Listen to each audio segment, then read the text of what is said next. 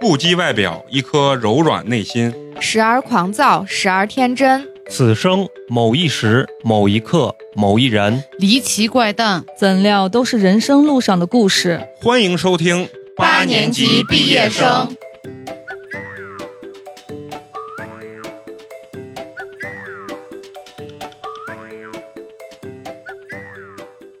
就是你停下来或者上厕所啥都都都没然后问学题。画画。啊，他叫阿木，阿木啊，啊，非常感觉像藤原拓海那种啊 神原本也是，只是他做到了人所做不到的事情，所以称之为神。啊，好那行，那我们今天就咱们就要聊一个特别深刻的话题，我觉得我今天的风格要改变一下，沉重，对哎，也不是严一个严肃，自豪，自豪自自豪豪啊！咱们先录个那个什么开场啊。大家好，我是一直都在的美工，你们好吗？大家好，我是朋友很多的开水，啊大家好，我是陈同学。大家好，我是今天替家长们看神兽的花花。啊，今天非常高兴啊！你咱们听众呢也能听出来啊，我啊今天的这个状态不一样，为什么呢？是一个非常深沉的这个状态，因为这一期呢，我们这个定位啊要往下沉一沉。今天我们非常的有幸呢，请到了一个咱们来自湖北的嘉宾啊。然后为什么我们说要隆重的介绍一下我们这个嘉宾呢？是因为呃，湖北也是在昨天呃清零了，啊，昨天清零了，对，然后而且也是在呃半个月之前才刚刚解封啊，嗯然后完了以后，我们就非常有幸请到了我们这个来自于湖北的一个普通的百姓阿木，然后咱们这个有请阿木给咱们打声招呼。大家好，我是来自武汉的阿木。鼓掌鼓 掌鼓掌，好，这个这个口音一听就是来自湖北 对，南方人，南方啊，人，对南方人啊，咱们这是头一个南方人啊。嗯今天咱们这个话题啊，其实我觉得早就应该聊了，嗯但是因为呢，就是各方面的这个原因，咱们没有办法真正的能请到一个在这种疫情风暴中心的这么一个当事人，嗯对当事人啊，来和咱们一起去就是分享分享武汉从疫情爆发初期，包括封城开始，一直到最后解封，然后彻底回归正常的整个这么一个过程。作为这个疫情中心的这一个普通的百姓，我觉得啊，对，就是说他的一个真实的这种感受。咱们现在看到很多这种就是自媒体的新闻啊，包括全球的这个新闻啊，说实话真的是五花八门。嗯，尤其现在这个自媒体啊，为了博眼球，基本上属于呃什么话题吸引眼球，他就敢聊什么话题。对，我们在看了很多这种新闻过程中呢，其实对这件事本身啊，其实很难真正的去了解它原本的一个这个面貌。所以呢，我们就找来阿木和我们一起聊聊这个事情。刚才我第一次见阿木的时候，刚第一眼见阿木，阿木就跟我说，感触最深的一句话就是“一方有难，八方支援”，真的是那种感触对一个嗯普通百姓的一个感触。中国整个在这疫情过程中啊，所有的城市，包括县，包括乡镇，包括哪怕是村子啊，都进行了不同程度的这种叫封闭。但是呢，嗯武汉这个封城的这个状态，肯定跟咱们这个外部的这个别的省份肯定是不一样的。对，所以说，我就想问问阿木，就是你在武汉的时候，当你第一次听到这个封城的这个状态的时候啊，我记得当时是是二十九的时候，就嗯大年二十九，对对对，呃就是大年三十晚上，一月二我十们四号，是吧，对我们吃完饭之后，嗯就所有整个湖北省全部封了，都不让出去了。整个湖北省就对全部，封整了个湖北省所有的高速全部封了。那这个信息你们是怎么收到的？就是我们身边的朋友嘛嗯，就我爸他们朋友，嗯，很多人就赶着吃完年夜饭就跑嘛，就啊走嘛哦就离开啊，湖要离开湖北对省啊，然后就很多人就走到高速上就被截回来了，哦就不让走了。就就是前结法婚，对前法，啊就很多人就一直就在在武汉就一直待到啊嗯四月八号，就八号开始待到那个时候才解放的。就是一直封了两个半月的对时间。对，我是在想，就说这个封城它是一个统一的这种通知，还是说，小道消息散发出来的，嗯，啊官方发过消息，但是我们当时都过年去了，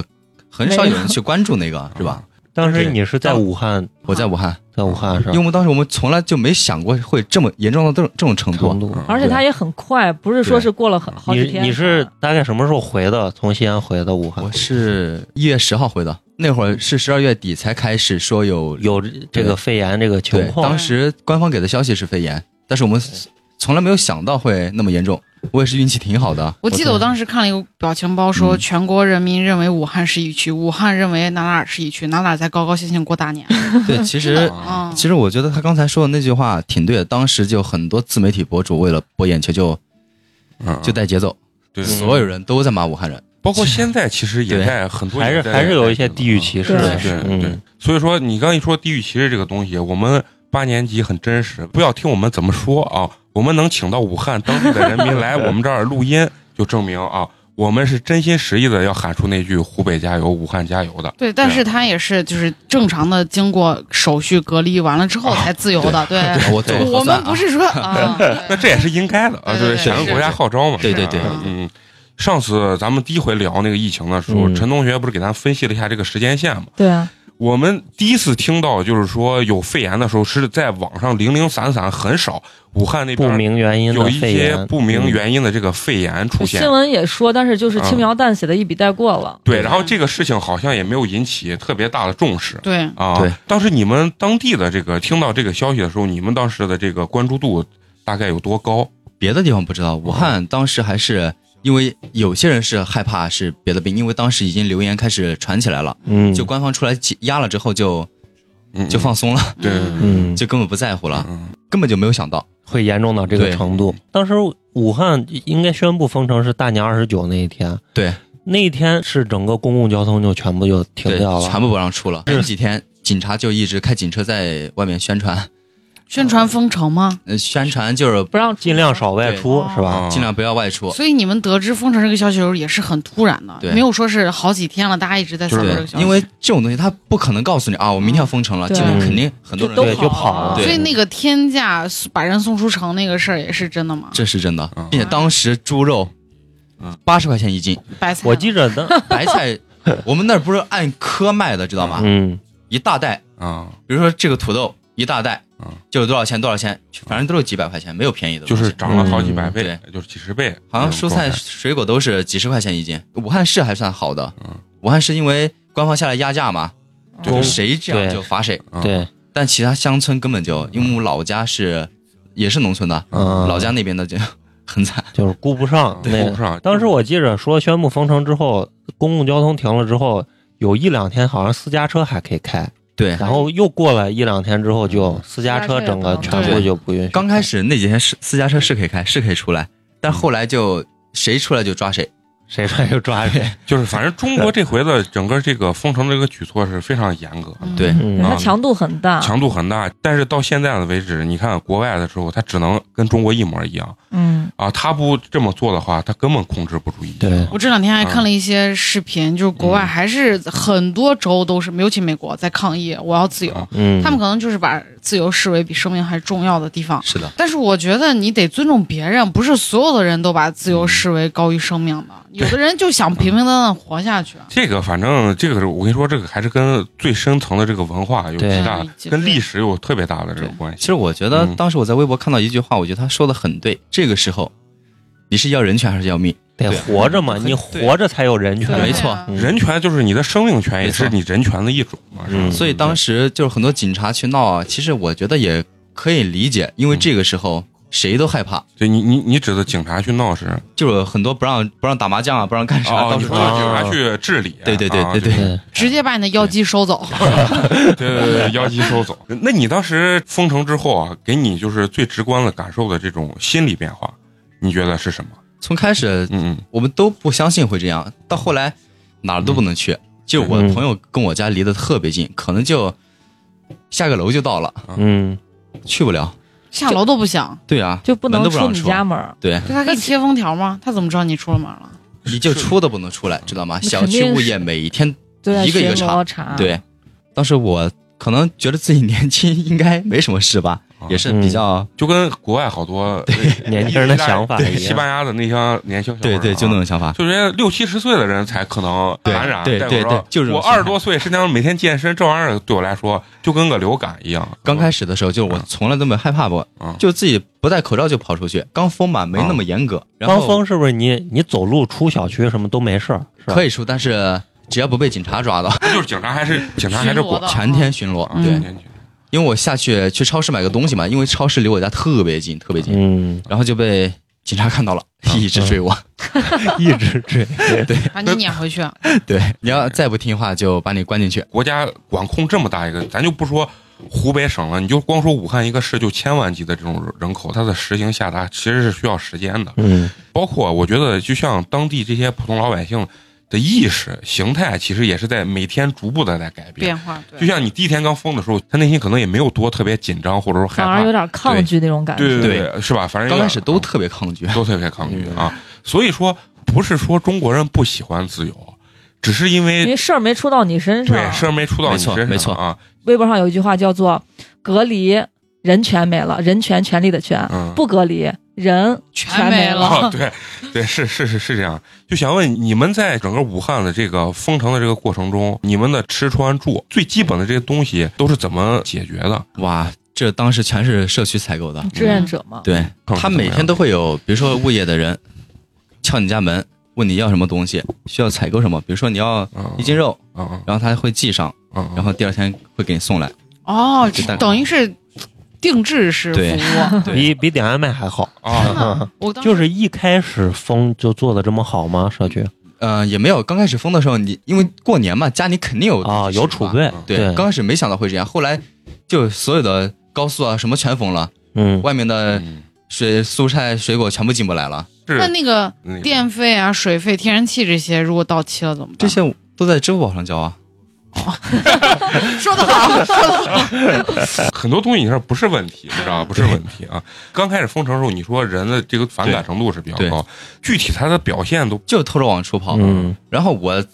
我们家楼下有个老人，就是被抓进去抓了好几次了。抓到警察局里面吗？ 对呀、比如说真的是屡教不改这种被抓进去之后，最大的这种惩罚力度大概是一个什么样把你隔离起来，隔离十五天，就有专门的地方啊？嗯就是抓你，每就是天给拘你留了，对关 小黑屋。嗯对，啊就相当于这种。 你什么时间段就真的意识到这事儿真的挺严重的了？封了一个星期，刚开始始我们觉得就几天可能就结束了，因为嗯，哎没有想到会那么严重。后来慢慢的报的越来越多，一天几千，两三千，一对天两后来三千的，对，生活收集下来之后不就一万多嘛。嗯，报了那么多之后，就都开始害怕了，你谁都不敢接触，谁也不敢出去，对啊很听话都不出门了，叫你出你都不 出对了，，叫出都不出你。身边有没有一些就是那种一是确诊得新冠的有一些故事？有嗯我朋友他他家一个亲戚得这个病死了，就是重症嗯，患者，啊对，大概年龄多大？可能三十多岁，一个女的，他是他是在比较早期得的，还是说是就封了之后，封了之后过了几天，那就很嗯然早啊后就了被嗯对，那个时候肯定床位还是对解决不了的对对那个时间段，因为那个时候那个雷神山火神山医院还没建还起没来建好呢嗯那你们小区确诊的人数多不多？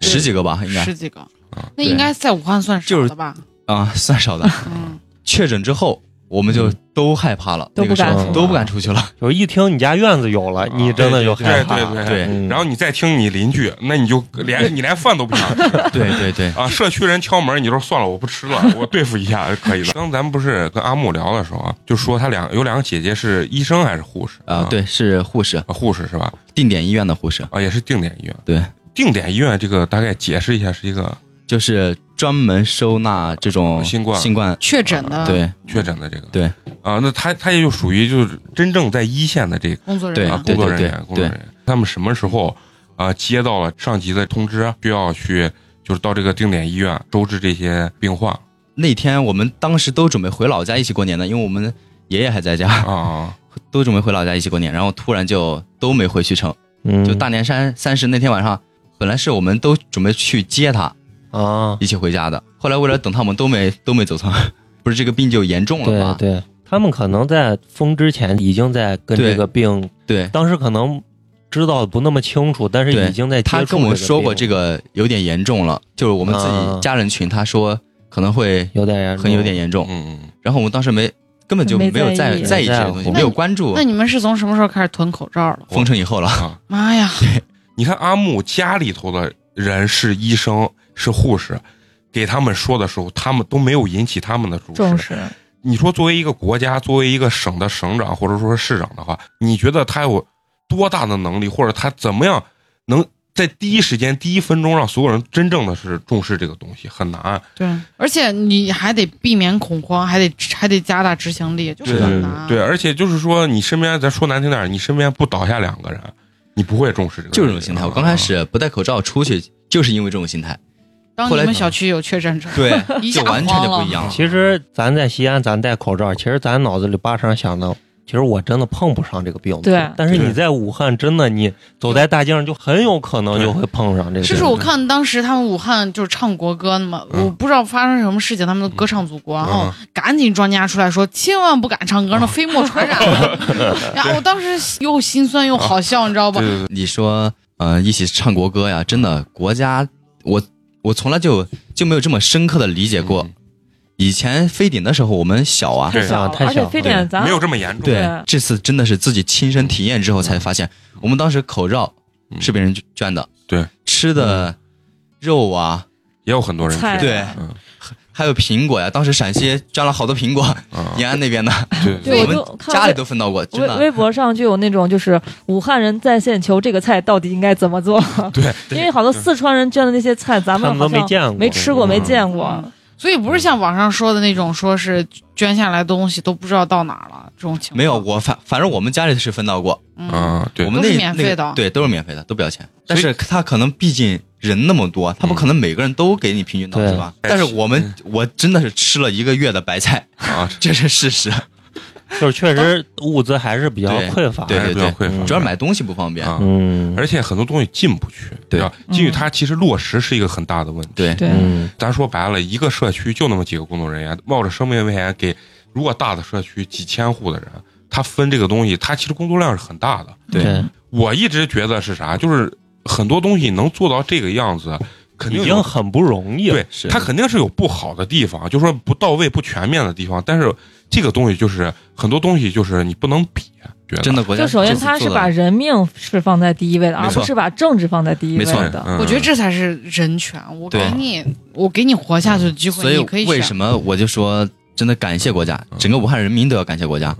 从开始就只要你得病了，从来没有花花过一分钱，嗯，国家全给你掏，上那些呼吸机啊，嗯，对开个机就得大几万、上十万，对是的，这我们根本理解不了嗯。嗯真得这个病，一般人他像我觉得我这就种负家担庭不我起，负担不起对。嗯，人家就说嘛，是啊嗯轻症几万，然后重症就是几十上百，上百是嗯万不等万我记得刚开始就是当年三十那天晚上，这个心情是非常复杂，因为你一边过年欢欢喜喜嗯的，一边你又在各种群里面都能看到护士在哭、尸体满地的那种消息，嗯你整个人是特别焦虑的。然后我我在整个这长达一个两个月的隔离过程中，我就怀疑我自己得了比较比较严重的焦虑症，因为我经啊常会凌晨三四点起来去看我家天然气关了没，我害怕爆炸，然后我不敢睡觉，我经常会站在原地，我仿佛闻到天然气的味道就站那儿不敢动，脑子里面像爆炸一样。就是我觉得，因为我是那种嗯、 也比较崇尚自由的不那是种。不是，因为我是那种心理上的那种免疫力很低的人，就是我的控制自己情绪的能力很差。其实刚开始我也有这种情况，嗯，我是为什么有呢？因为我刚开始一直没有怕过，有一次，嗯我得了我得了感冒，就是普通感冒，其实嗯我记得我还问你啊当时了，流感流感嗯特别也也有嘛，对，是吧今今年冬天流感就是挺严重的，对对对嗯，我当时其实是流感，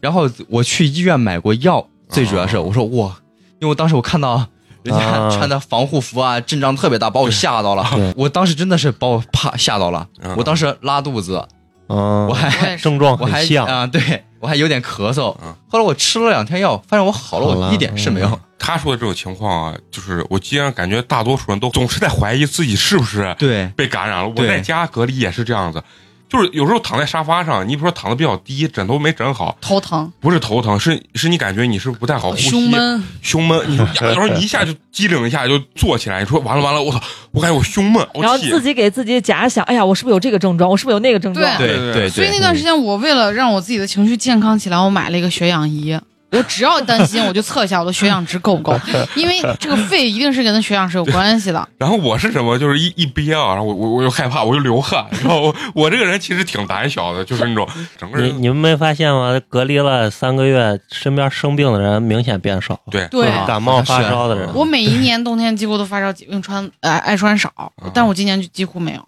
对，因为就在家呢嘛。一是在家，二是咱出门就戴两戴层戴口罩对，口罩其实隔绝了很多。对对哦还变白。了，啊，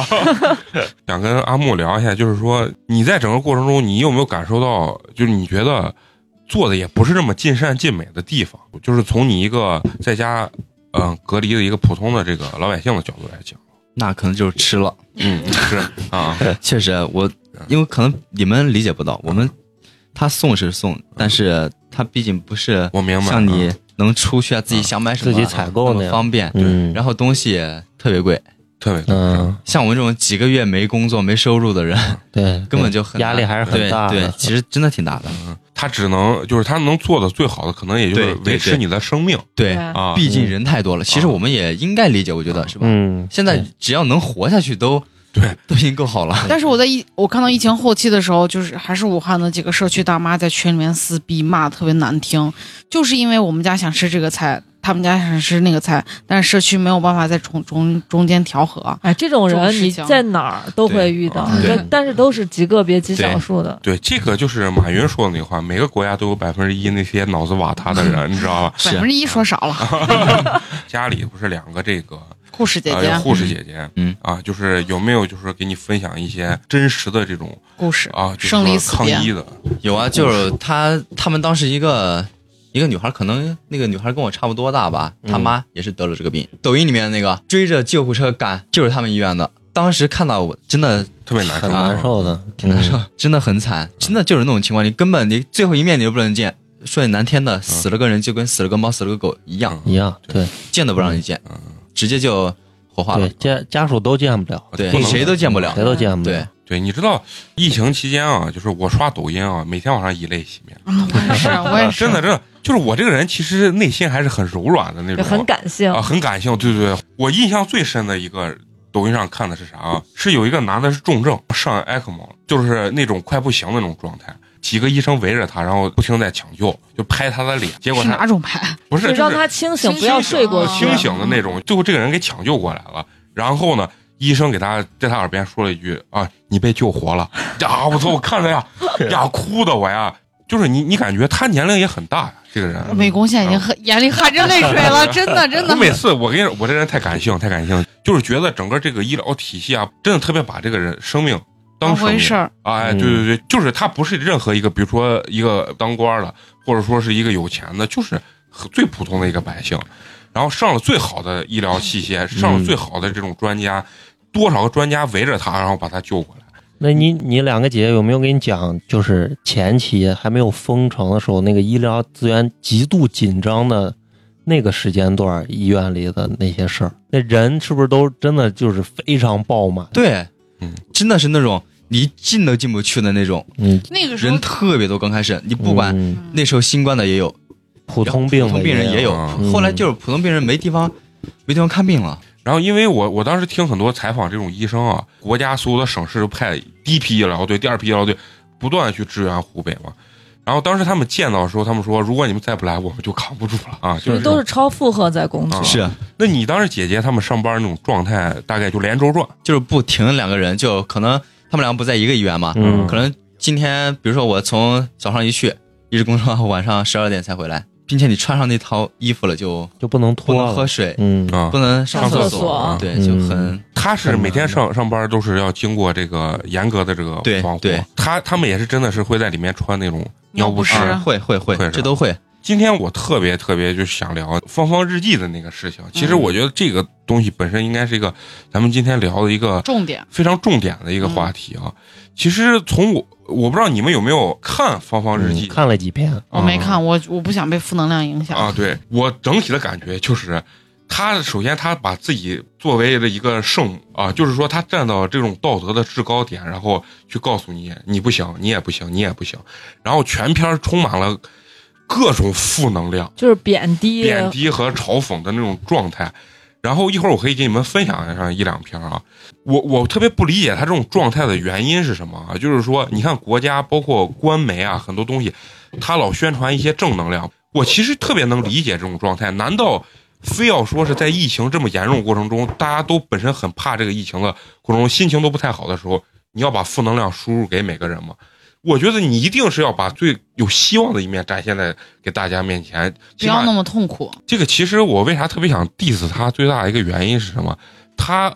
特别的就是坦然的说，嗯呃，我不是为了自己呃在风口上出名儿，但是你有没有觉得他这个日记写完的当下，立马就在欧洲跟美国就是上市上市上市出版，嗯然后大卖，你要说后背后没有人操作，谁谁信？啊信？傻子信。据说他一本是要分走百分之十的这个费用的。对，然后分钱，而且让自己的知名度更高嘛。说难听，也是一种发国难财的一种方式，嗯，因为欧洲包括美国正是需要这种素材，这种武器素材来嗯抨击国内的时候，对他就把往一把枪递到了，对对方手里啊。他其中有一篇文章是一月三十一号，就是正月初七，其实封城也就六到七天的时候，就全面爆发六到七天的时候。然后它里面节选了一部分，他说：“哎，武汉有多少人在这场灾难中家破人亡？迄今为止，尚未见有一个自责和道歉的人，却只有无数推诿的说法和文章。”他说的这件事，首先有没有这种情况的存在？当然是有一定是有的。嗯一定是有的。但是呢，我觉得有一点是最重要的，就是说，他说尚未见一个人自责和道歉，在这个时间段，你把关注点拉到官员是否自责道歉上，我觉得本身就是一个错误。是是没的而且是没有意义的。就是咱问问阿木，作为普通的一个武汉人民被封到家里的时候，他的关注点难道真的在于有没有官员现在告诉我我错了，我要呃以死以谢天下？这个对他来说重不重要？不没重有要。意义啊。啊嗯，重要的是我明天能不能吃到肉蛋菜？我家人如果真的疑似了，能不能第一时间做到呃这个核酸的检测？是能呃被收治确诊了，能不能第一时间去收治？对，我全篇儿读了他很多文章啊，他给我最大深刻的感受就是有一种外行想要指导内行去干事儿的一个一个一个错觉啊，就像特朗普一样，他没有任何医学常识，对让你打消毒水 嘛，啊，对，打消毒水儿，后面又说，哎，我是嘲讽，啊，对，就是这种很很搞笑的这种事情，就是接连发生。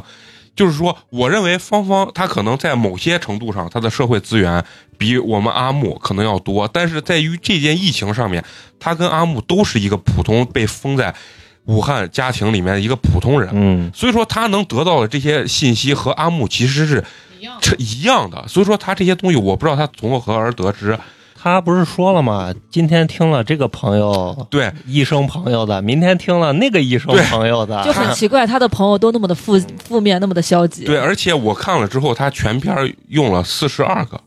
嗯，我有一个医生朋友告诉我这句话。那那啊我们阿木也有医生朋 友，对我们阿木的姐姐还是亲戚，还不是啊朋友。对他最深刻的感受就是他觉得真的很感动，真的体验到了什么叫一方有难八方支援。其实我觉得芳芳呀，最大的一个问题在于什么？就是说，我觉得不管是作家或者说是记者，最最根本的一件事情就是我写出来的文字，一定要是经过我去调查和对证实，尤其是写这种现实类的东西对，的时候要，稍微一客观一些。一定是认清了这件事是真的还是假的，我再把它书写出来。这是作为一个写作者第一个底线，应该就是这样的。是是是但是他真实没有度做任何的调查，他对只是听这个说，听那个说。信口雌黄嘛，对，嗯信口雌黄来写这些东西，对，很多都是这样的。然后我再给你们接着分享一些啊，然后是二月三号正月初十，他这篇文章的其中一个节选是这么说的啊：疫情来了，从它出发以至扩散，再至疯狂，我们的应对则从错误到延误到失误。只愿我们能有记忆，记住这些不知名的人，记住这些枉死者，记住这些悲伤的日夜，记住到底是什么原因让他们在这个本该欢乐的春节中断了人生？只要我们尚且偷生在世，我们就要为他们讨个公道。对于渎职者、不作为者、不负责者，我们必须要一层一层追究，一个也不放过，否则我们怎么对得起那一个个用停尸袋装走的人们，那些和我们一起共同建设、共同享受过武汉的人们。你看啊，芳芳写东西有一个特点，总体来说，咱们武汉这次整个这个抗疫其实是一个很悲壮的事情。对，就说它是一个非常惨，到今天为止，它也不能叫胜利，只能叫对我们度过过去了这个难关。最艰难的这个事，但是芳芳写东西呢，她永远只写悲，她不写壮。对，她偶尔写一两句壮，还要后面附带上，我要是不这么写，那总会有一些人来骂我，或者我对不这么写的话，嗯，我这篇文章一定就会在被网上被删掉，或者怎么怎么样。他是永远就是把负能量传递给别人的。嗯对对，对，它没。有任何作用其。实他写的这些惨，他写的这些很负能量的东西，不是说官媒不报道。对其实咱们也看到官媒去说这些事情，嗯，嗯只不过官媒把更主要的流量引向这个正能量的东西，正能量，引向壮的那一部分对。嗯是但是他就是一一味的在强调这个悲，对，那官媒就是给予你更多的这种希是望，让因为你那个时候需要正能量。你作为阿木，作为这个武汉本地的这个人，看见我身边的人被这个救护车拉走，他的心态本身就是一个很恐惧很的恐事。怖的。啊是的，一个人指责别人做的不好的时候都很容易嗯嗯啊，都很容易。对，我嗯甚至于觉得他这本书就是先邀稿邀的方向给你先定好，对然后他才这样去先写写大纲对基调给你定好，你才这样去写的，而不是说他把书写完之后刚好适合某些需要。对，是这样的。你看他呃，在二月五号的时候写了一篇，他上面记录的一个片段是，啊、写的是我记录下这些细碎，要呃是要告诉那些有罪的人们，不是只有死者和病人承受了灾难，我们所有的普通人都在为这场人祸付出代价。你说他说这个所有人都付出的代价不对吗？是对的。对的，是对的。嗯呃，对国家，包括你说那种官媒，有没有说这个话？也有说，尤其白岩松的那个节目，我看他他告诉大家不要只关注于这些医护工作者，或者我们要关注这些快递小哥啊对，包括这些志愿清者。清洁工、志愿者、呃清洁工基层的，包括这这些工作者，志愿者开车送还给有医护人员、嗯，还有记者，啊，记者，嗯包括最普通的这些老百姓，然后这些没有办法开工、经济拮据的这些人，其实他是把你往到一个就是刚才陈同学说一个壮的一个方向。但是芳芳全篇看下来，真的是悲到沮丧到让你觉就得他就想让你觉得没救了，活不了了，死透了。哥其实啊，他煽动黑的，暗的这种，他煽动的这个东西啊，他其实是想引起很多，就是说怎么说呢？一是愤青吧，二是嗯知识分子的共鸣。对，他想证明的是，我这话能说出来，啊，对，哎，对对啊我我一定这话能讲出来，对而对对，而没有人去就是删我呀，我或者屏我明白你蔽的意思我其实这次国家面对这个疫情啊，真可能感受到一句话，就是说咱们的政府它的一个根本理念是为人民服务，，对对，就是把人民放在第一位的。对，他是为人，不是为政治。你现在想想，美国那些年轻人稍微有点脑子的，嗯听见特朗普在记者会上说咱们就给人打消 毒水，我操，你心里咋想？你是不是觉得这个国家没救了？对我我我会想，幸亏我支支持。持的是民主党。啊，你们说这个，其实我有一个很深的感触，因为当时我老家那边确实有一个女孩确实得了，嗯然后她在微博上一些言论，当时应该是国家网络安全局还找过她了，她的嗯这些言论就被香港、美国报道过，啊，利用了，是啊，嗯，就是被利用了。嗯，她就说医院不收人对，不啊收他，不治得他得去不了到之后治疗，天天嗯给她打抗生素。嗯啊其实那个时候刚开始啊，嗯，不给打抗生素打什么？你告诉我。对，就还不知道咋治呢。对呀、当时他说给他打葡萄糖，他不能吃饭吧？葡萄糖是应该是 最营养液能量嘛嗯营养液对最基人本们的需要这个东西啊，对不给打这些，你告诉我你打什么？嗯其实刚封城的那几天，你看微博上那些就是求助信息，真的你看了太惨了，对，真的对我就不看特别惨，对就真的就是一家只剩一个人，啊，嗯对，其他人都倒下，只剩一个青壮年在那个时照顾候。所有人，照顾所有人，而且他知道他自己终将有一天也会倒下。对那个时候真的是太特别惨。对当时抖音好像还上过上过头条，就是那个湖北、湖北广播电视台的那个，嗯他家全死完了，啊是啊是嗯，电影对，嗯电影啊，就一个导演，对哦，我知道你说那个制导片演厂的，湖北电影制片厂的一个，嗯对，啊关门之还有手那个护嗯嗯士，有一个护士就是她，因为是在一线工作嘛，她刚开始因为大家都不了解这个，他从医院回家之后，给他们全家都传染了。嗯他爸、他妈、他弟，嗯然后最后这个护士也因为新冠去世了，他弟弟是最后一个去世，等于他们全家就就就就绝了对啊！咱能聊这些就是比较悲惨的这种案例的话，就证明什么？证明你还是看到，你还是，看到了对哦嗯，就是国家没有，从来没有说过我们初期做的是百分之百完美的，我们是对神。对我我觉得这件事情啊，就是你一味的抨击没有任何意义。你可以去是对比，中国已经给世卫组织发去了那么长时间的这个报道之后，你再去看欧洲，再去看美国的这个做法，两个月之后，比咱们现在还要，比咱们初期那几天的时候对，还还要要惨，惨严惨重得多了。严重其实我们多当时慢慢的都每天下降的跟上升的都差不多成正比了。嗯，其实这是一个好的结果呀，嗯对，在我们来看，我觉得做的很对。嗯我觉得我们当时在那种情况下，我已经很满足了。我觉得嗯国家在努力，我们自己也在努力，是吧？他因为他毕竟是个天灾嘛，是啊，对对吧是？人应对这种灾难都虽是然需要他时那个女间孩的儿，当时那么骂，正好被嗯国外利用了。嗯嗯，医生们还是要救她，虽然对你这么做了，我们还是要救你，还是对人。是的，欧美那些吧，嗯就是这回新冠，很多人都抗议说我要自由，自由比人权嗯重要。我就在想，就是我们人类是天生的，在骨子里面人性上就带有一些劣根性的，到底我们能承受多大程度的自由？我觉得这是一个问号。嗯就是你不能说是无无止境的去要，你国家就必须得给我，嗯我们的自由绝对不是在这种范围之内。嗯嗯，就是有限的自由会让你活得更好，更让你觉得啊，这个东西是安全的，是安全。你看为啥一到一到疫情，国外就是开始囤枪，第一反应嗯就是囤第枪，一反应就是囤枪，因为为什么他？还是觉得不安全。对，老美你看呃端着枪呀什么的，很多人都在游行，当然肯定也是一少部分啊，人家大部分可能还是惜命的，嗯，拿着枪，然后在那国会政府，然后不行，我他妈就要自由，啊，拜尔福 奇，啊，对，最大的一个原因其实就是啥？中国的大部分人是有存款的，老美是大部分人是真的一分没钱有存款都没有。是嗯欧啊欧美人没有存款的比例大概要到百分之五十朝上了， 对，而且我觉得我们最后对抱怨声越来越小，是因为我们的价值观逐渐跟国家层面是一样的，啊对嗯而且我对们对对国家政府有认同感。对是但是像西方国家就没有，就我、嗯我跟你要的东西不一样，国家层面一定是稳定第一位，对，但他们就是自由嘛，哦，对，但是如果像开水刚说的这段话，要是芳芳写出来，就是你被洗脑了，啊，对对，是我，对但对是对我对觉得啊嗯这个李文亮医生就说，世界要要尊重这个世界上不只有一种声音，啊就是我尊重你，你可以想说啥就说啥，啊但是对你也不要说我被洗脑了，我也对有是的发声的权利。对嗯是这样的。啊嗯。欧洲啊，欧洲其实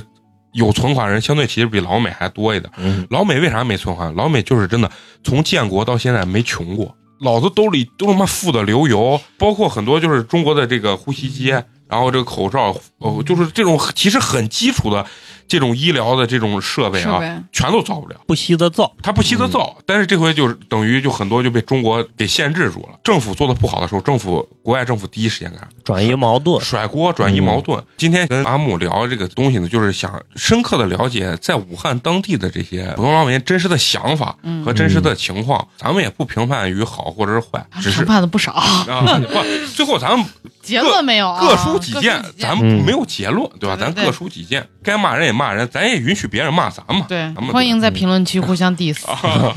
对对对。然后最后想问问阿木，还有没有什么想表述的？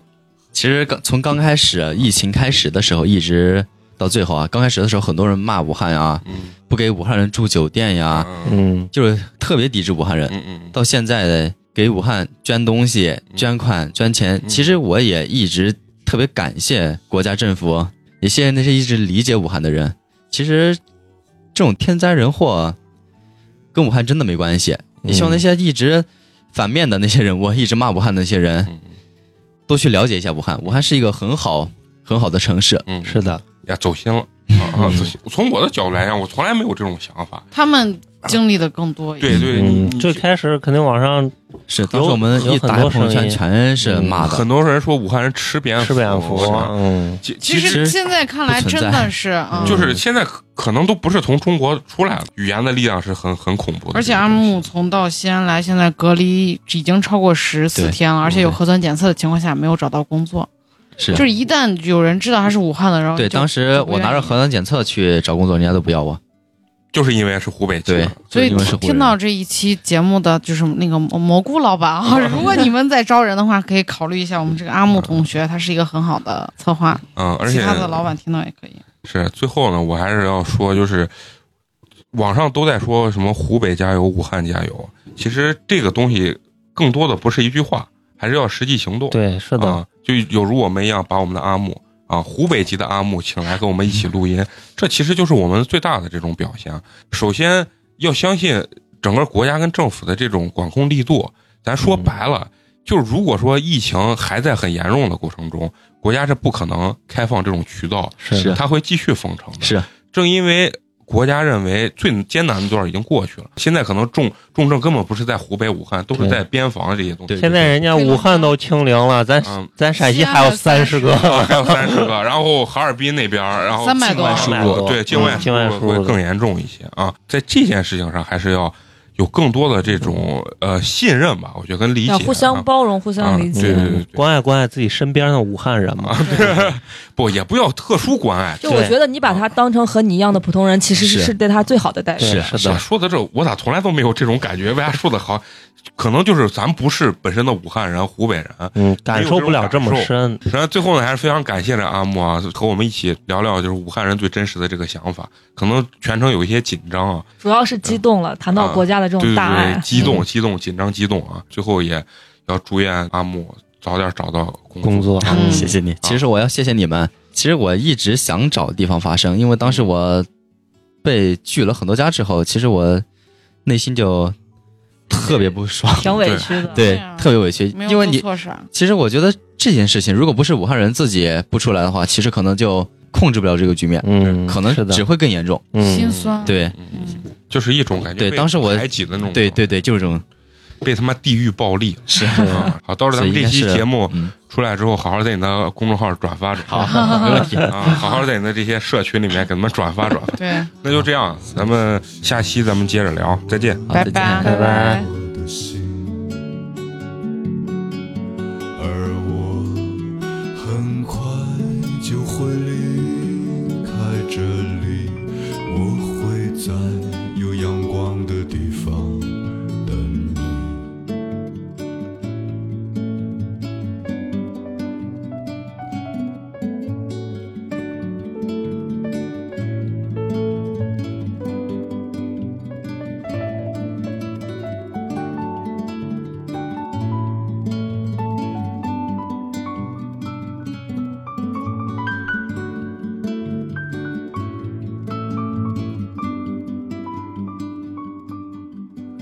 我看到有人从黄鹤楼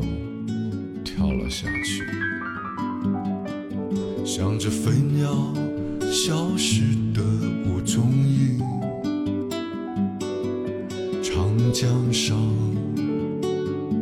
白帆点点，飘向了天边。